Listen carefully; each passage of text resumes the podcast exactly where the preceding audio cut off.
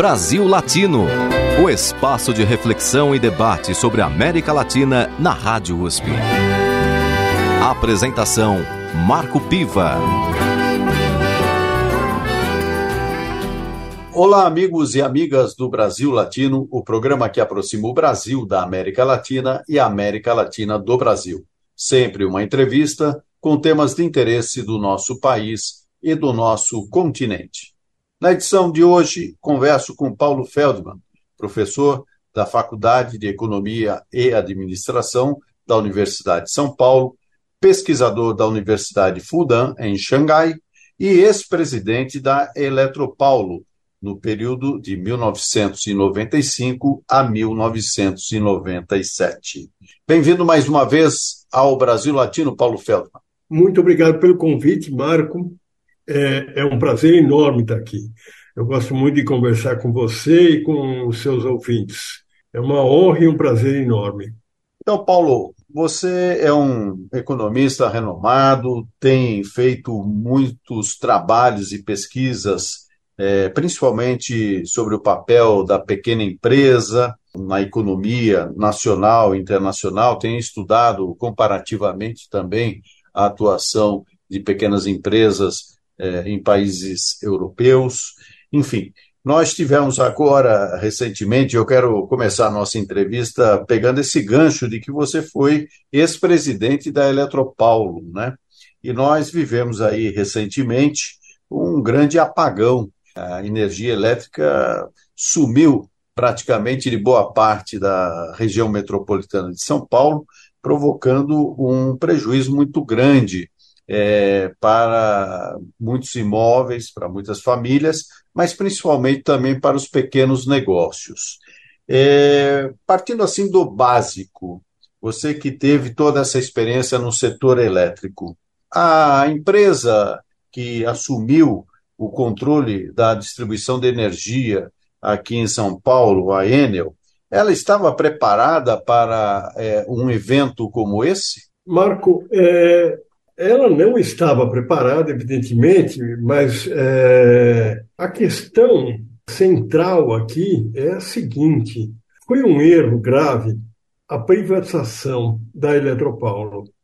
É, é claro que é, isso a gente, na hora, não sabia, e eu, inclusive, estava na Eletropaulo na hora em que o governador Mário Covas decidiu pela privatização. Mas veja, isso foi há 25 anos atrás, mais até 28 anos atrás.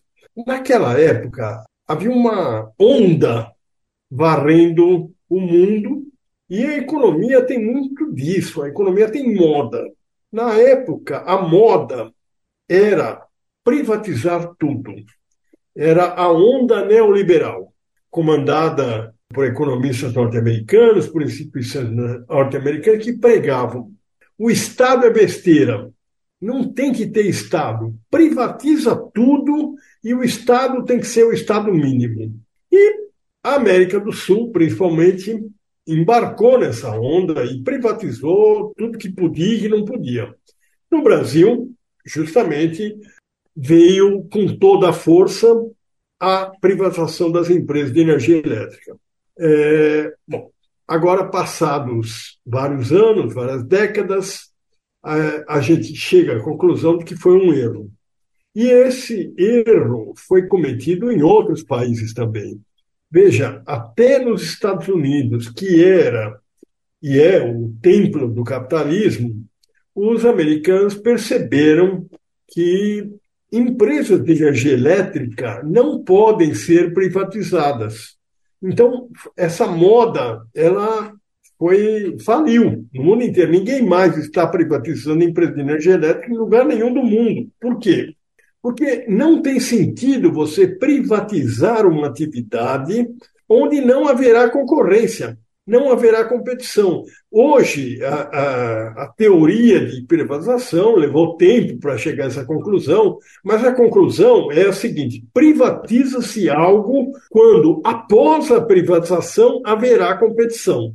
Se não, não tem sentido privatizar, porque você vai manter um monopólio privado, você privatiza e não tem competição, você vai, vai, vai continuar com aquela empresa sendo um monopólio, mas privado. Então, se é para ser um monopólio privado, melhor que seja público, como era. Então, é, é, essa é a questão. Você, no caso, privatizamos a Eletropaulo, demos primeiro para a ES, depois para. que não deu certo, depois passou-se para a Enel, que é essa empresa italiana, e ela tem a faca e o queijo na mão, porque ela não tem que competir com ninguém, ela define o preço que ela quer, porque a agência reguladora ela funciona muito mal no Brasil. Aliás, todas as agências reguladoras do Brasil deixam a desejar. É um contrassenso, inclusive, porque a agência reguladora no Brasil ela é comandada pelas empresas que ela deveria controlar. Então, por exemplo, a ANEL deveria controlar e fiscalizar as empresas de energia elétrica e trabalhar a favor do consumidor. Mas ela não faz isso. Por quê?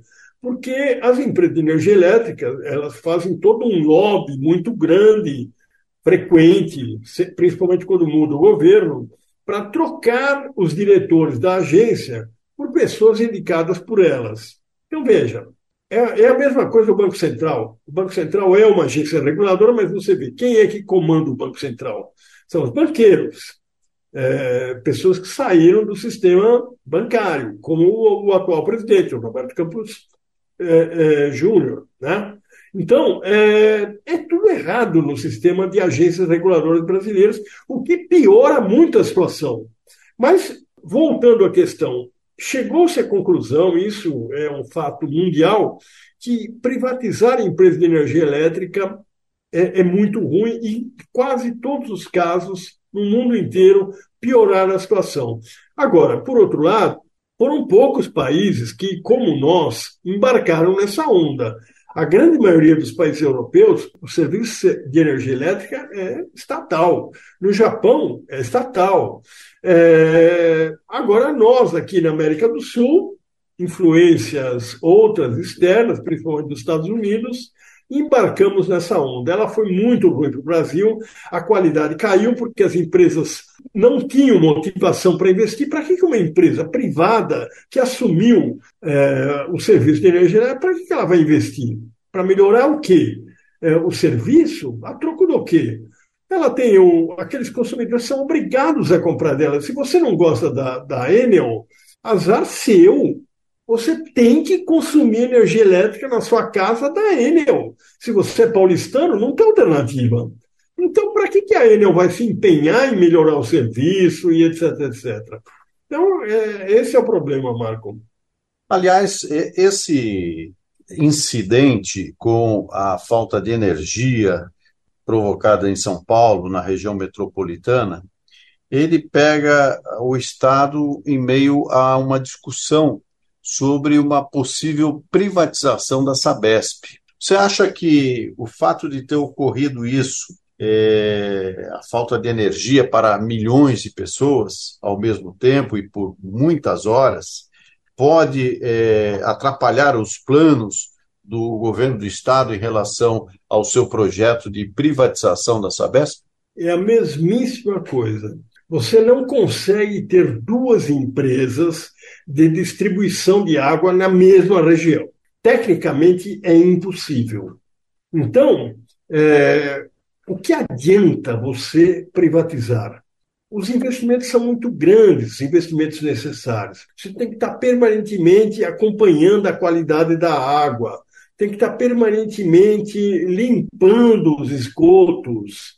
É, tem trabalhos importantes que têm que ser feitos que exigem investimentos grandes. Você não pode querer que uma empresa privada vá fazer isso, porque a empresa privada não tem esse objetivo social de garantir a qualidade da água, de manter um preço baixo. É, a empresa privada ela vai querer aumentar a rentabilidade dela, e é claro que tem que ser assim. É, o sistema capitalista é, é, é isso mesmo, e as empresas podem ser julgadas é, negativamente, avaliadas negativamente por causa disso. Por isso que também não se pode privatizar uma empresa de água e saneamento. É a mesmíssima coisa. É uma lição muito importante que São Paulo, espero, tenha aprendido agora e faz com que seja gravíssimo erro privatizar a Sabesp, que, além de tudo, é uma empresa eficiente, reconhecida mundialmente, presta um serviço de altíssima qualidade. Para que passar isso para o setor privado? Em caráter de monopólio, porque não haverá competição. Agora, Paulo, é, vamos mudar um pouquinho de assunto, porque você também é pesquisador da Universidade Fudan, em Xangai, e recentemente desenvolveu um projeto de combate à fome, de promoção social é, em locais fragilizados, né? inclusive uma pesquisa que abrange outros países latino-americanos. Conta para a gente um pouco como é que foi e como é que está sendo essa pesquisa. Veja, a, a Universidade Fudan ela tem uma relação muito importante com várias universidades latino-americanas, no Brasil com a USP e com a Unicamp.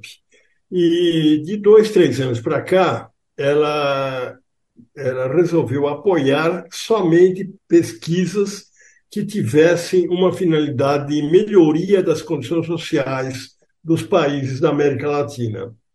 E, e no nosso caso, a gente propôs há três, quase três anos atrás para eles uma pesquisa que eles apoiaram é, fortemente, que era uma pesquisa que objetivava analisar como que as favelas que são suportadas por empresas privadas, por ONGs, especialmente por ONGs, como que elas se saem do ponto de vista de eficiência e eficácia quando comparada com outras favelas que não recebem nenhum apoio do setor privado, mas só são acompanhadas por prefeituras ou às vezes por governos estaduais.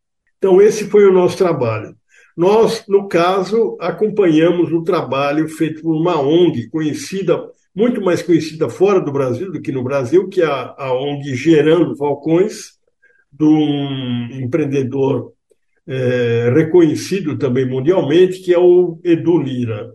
E comparamos o trabalho dessa ONG em duas favelas aqui. Uma, a favela dos Sonhos, aqui em São Paulo, e a outra, a favela Marte, em São José do Rio Preto é, acompanhamos o trabalho todo, ou seja, verificamos os prazos, verificamos como que ela funcionava, como que ela conseguia os recursos, como ela administrava os recursos, como que ela treinava os, as, os moradores da favela, como que ela gerava empregos para eles.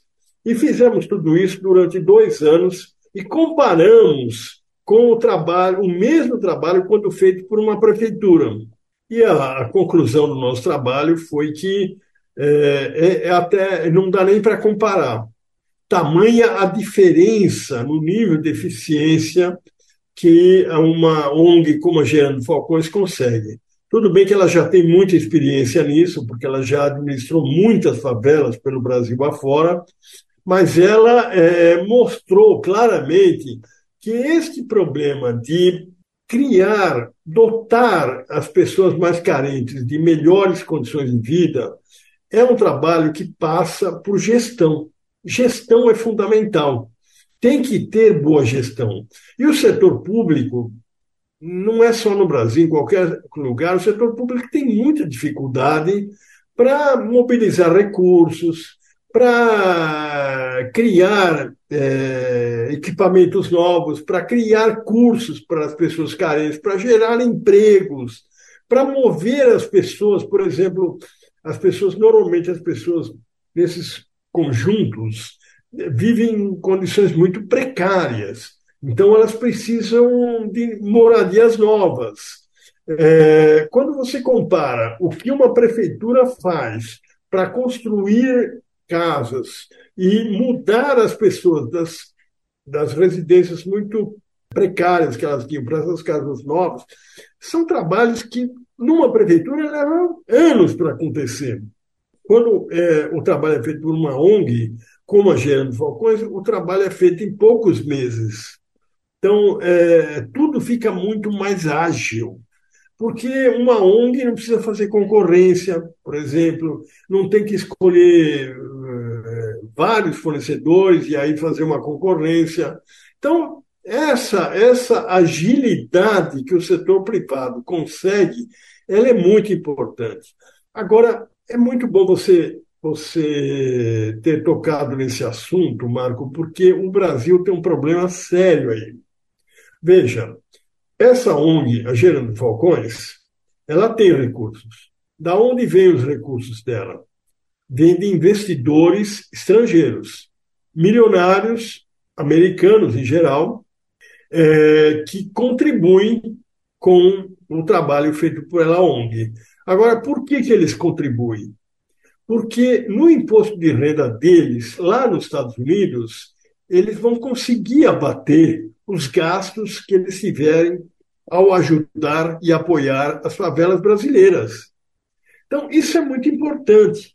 No Brasil, nós não temos uma legislação que permita às empresas que tenham atuação social possam descontar do seu imposto de renda esse gasto. Então, é, é um problema sério do Brasil esse, porque nós poderíamos ter no Brasil muitas empresas muito grandes, altamente competentes do ponto de vista de gestão, que poderiam se dedicar a atividades sociais a, a melhorar a situação das favelas, a melhorar a situação de populações carentes. É, tudo poderia ser perfeitamente feito por empresas privadas, mas não é. Por que não é? Porque se uma empresa privada fizer isso, ela não vai ter vantagem nenhuma. Nenhuma, nenhuma. Enquanto que nos Estados Unidos, as empresas têm vantagens fiscais, inclusive investindo fora dos Estados Unidos, que é o caso. Então, veja, essa é uma necessidade de mudança da legislação importantíssima. Você estava, a gente estava comentando agora há pouco da reforma tributária, né?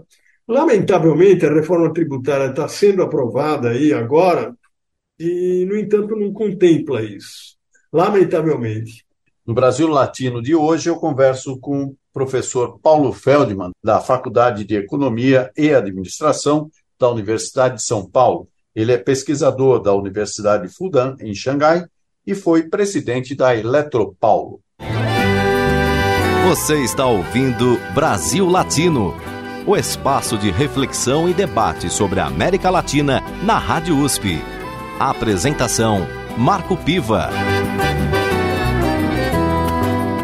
Paulo Feldman, Agora vamos falar de economia, que é um tema que você domina muito bem. O Brasil, este ano, é, está passando por um processo de reacomodação, talvez até de reconstrução das relações entre os poderes. E, entre outras iniciativas, está a reforma tributária. Né? Tivemos aí o arcabouço fiscal, é, a discussão sobre isso, agora a discussão sobre a reforma tributária.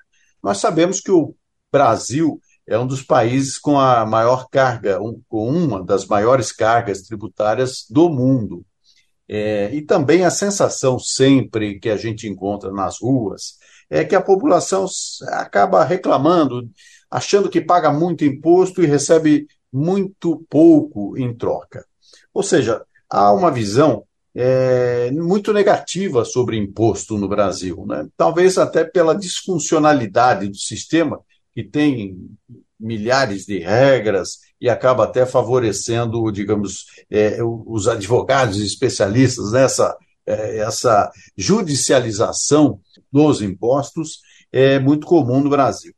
Eu queria que você fizesse uma avaliação em função dos últimos acontecimentos é, para onde vai é, é, o Brasil considerando é, essa reforma tributária que, pelo que a gente vê na expressão dos parlamentares, tanto senadores como deputados, é aquela expressão, é, não é a reforma ideal, mas é a reforma possível.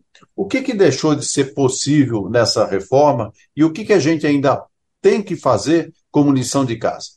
Marco, é, se o Brasil parar nessa reforma tributária que está quase aprovada, será muito frustrante, muito, porque essa reforma ela só trata de consumo, Ela é uma reforma que foi feita basicamente para simplificar os impostos, e nesse aspecto ela foi muito boa, porque ela junta vários impostos, os federais e os estaduais e municipais, é, reúne tudo isso e, e, e, facilita através da criação de um imposto único, que é o chamado IVA, Imposto de Valor Adicionado, que tudo indica terá uma alíquota de 27,5%. Pois bem, não é essa a reforma tributária que a gente esperava. Mas eu entendo que houve uma divisão. Primeiro, passou-se esta, que está praticamente aprovada, porque essa seria fácil de aprovar, como está sendo. Passou pela Câmara e agora está passando pelo Senado. Mas é, não é essa a reforma tributária importante que o Brasil precisa. A reforma tributária importante é aquela que taxa as famílias muito ricas. Essas famílias muito ricas, elas pagam menos imposto, Marco, que eu e você. Por exemplo, por quê? Porque quem é que paga salário, paga imposto de renda no Brasil? Quem vive de salário ou quem tem um imóvel alugado que também paga imposto sobre o aluguel que recebe.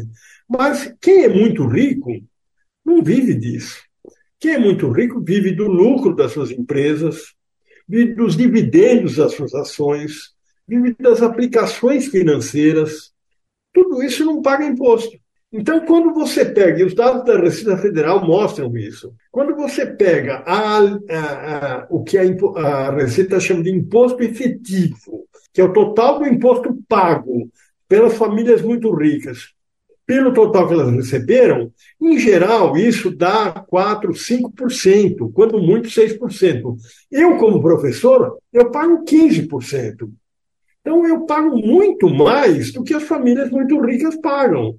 Quer dizer, não tem sentido isso. Então, a reforma que tem que ser feita é a que passa a taxar na pessoa física esses aspectos. E tem que taxar de uma forma considerável, porque a gente é, Marco, um dos países mais injustos do mundo.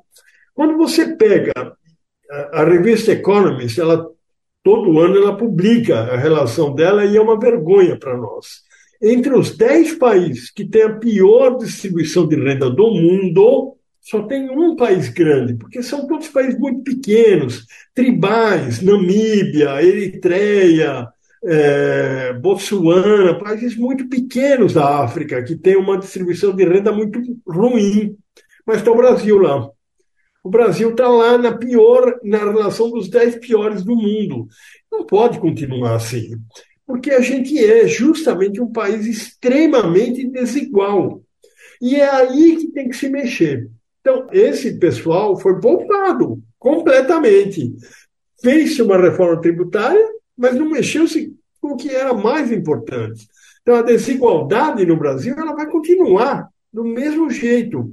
E isso não, não é correto e não é adequado.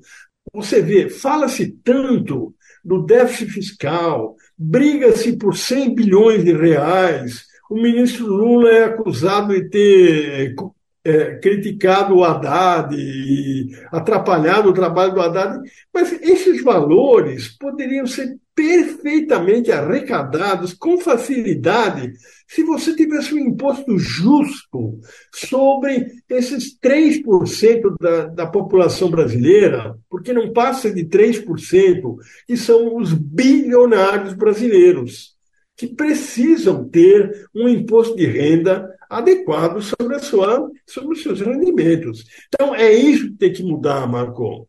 É esse imposto de renda que a gente quer, é essa reforma tributária que está faltando. Você acredita que essa extrema desigualdade que faz com que a concentração de renda fique cada vez mais nas mãos de poucos e que leva é, a economia a uma, um aspecto mais de financiarização é responsável pela desindustrialização do país? É, não é só isso, Marco.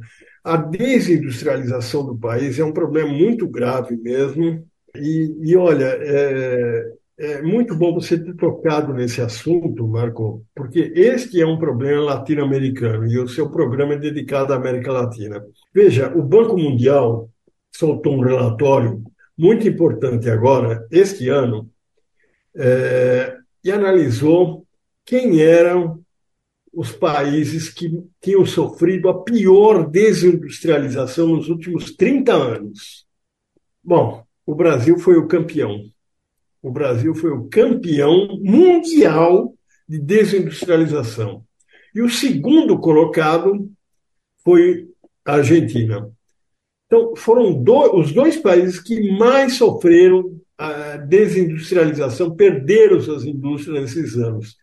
Então, veja, é, e os outros países que estão muito mal também nessa classificação são todos sul-americanos. Quando a gente analisa, e, e esse é, uma, é um tema importantíssimo, quando a gente analisa a evolução das várias regiões do mundo nos últimos 30 anos, a gente vê coisas incríveis. A China cresceu 200% nos últimos 30 anos, a Ásia como um todo cresceu 180%, a Europa cresceu 60%, os Estados Unidos mais que isso, só duas regiões do mundo não cresceram, em termos de produtividade, em termos de renda per capita. Quais são as regiões? A África e a América do Sul. Então, a América do Sul, nesses últimos 30 anos, teve um, um aumento de 12% na sua renda per capita. É ridículo. Agora, por que isso? Porque resolvemos acabar com a nossa indústria. Esse, na minha opinião, é o principal motivo. Claro que há outros. Mas por que resolvemos acabar com a nossa indústria e nas outras regiões do mundo não? Porque houve toda uma onda neoliberal, aquilo que a gente estava conversando no começo, uma onda neoliberal que veio com muita força aqui para a América do Sul, no começo dos anos 90, e forçou com que nós, Brasil, Argentina, Chile, é, Uruguai, Colômbia, forçou com que nós abríssemos as importações e abrimos de forma desbragada e passamos a importar tudo, ou dos Estados Unidos ou da China, e com isso destruímos a nossa indústria. Então, veja, na verdade, a gente não pode dizer que a gente perdeu a indústria por conta do problema da má distribuição de renda ou por conta de que os, os, nossos bilionários preferiram aplicar no mercado financeiro. Nós perdemos a nossa indústria porque nós fomos muito incompetentes ao abrir os nossos mercados. O Brasil era, nos anos 80, um dos maiores produtores têxteis do mundo. Exportávamos roupa, exportávamos calçados, exportávamos produtos eletrônicos, brinquedos, eu, eu sou da época da Estrela, a maior empresa de brinquedos do mundo. Era brasileira. O Brasil era uma potência industrial nos anos 80. Perdemos isso, por quê? Porque embarcamos nessa onda neoliberal que tinha que abrir o mercado, abrir as importações. Começou com Fernando Collor e o seu discurso de que o carro brasileiro é uma carroça.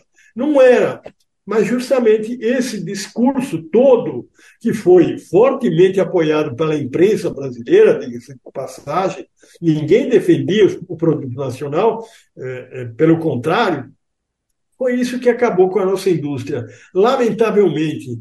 E, e, e essa é, na minha opinião, se eu tiver que resumir numa única razão o fracasso da América do Sul, especialmente da América do Sul, porque o México não foi tão gravemente atingido. Mas na América do Sul, o fracasso se deve à onda neoliberal que forçou com que abríssemos os mercados e essa abertura de mercado liquidou muito rapidamente com a nossa capacidade industrial. Ou seja, Paulo Feldman, temos aí um longo caminho de recuperação para recolocar o Brasil no mundo da competitividade ou seja, muito trabalho pela frente. Paulo Feldman, agradeço muito mais uma vez a sua presença aqui no Brasil Latino. Foi um prazer conversar com você e ter as suas explicações sobre temas tão diversos que passam desde o apagão que tivemos, pela pesquisa com a Universidade Chinesa, interessada em projetos sociais, principalmente no aspecto da gestão, e terminando aí com a sua análise sobre os rumos da economia brasileira e latino-americana. Muito obrigado mais uma vez, Paulo. Sou eu que tenho que agradecer. É um prazer enorme. É, eu gosto muito de conversar com você, Marco, e com seus ouvintes. Você vê que teríamos muito mais para falar. É, e eu estou justamente disponível. Quando você me convidar a próxima vez, eu volto, porque esse assunto tem muita coisa ainda para se falar. Né? Quais são os possíveis caminhos e soluções para um país como o Brasil? Vamos deixar isso para uma outra oportunidade. Muito obrigado pelo convite. Com certeza, Paulo Feldman. Eu que agradeço a sua participação. E o Brasil Latino vai ficando por aqui. Nosso programa tem a produção de áudio de Benê Ribeiro, produção de Alexandre Veiga, assistente de produção Ítalo Piva e curadoria musical Carlinhos Antunes. Você pode ouvir todas as edições do Brasil Latino em formato de podcast em soundcloud.com brlatino e também nas principais plataformas de áudio. Acompanhe conteúdos exclusivos na nossa página no Facebook. Basta procurar por Brasil Latino. E se quiser falar com a gente, escreva para ouvinte@usp.br, repetindo ouvinte@usp.br. O Brasil Latino fica por aqui e eu espero sua audiência em nossa próxima edição. Um abraço latino-americano e até lá. Você ouviu Brasil Latino, o espaço de reflexão e debate sobre a América Latina na Rádio USP. Apresentação Marco Piva.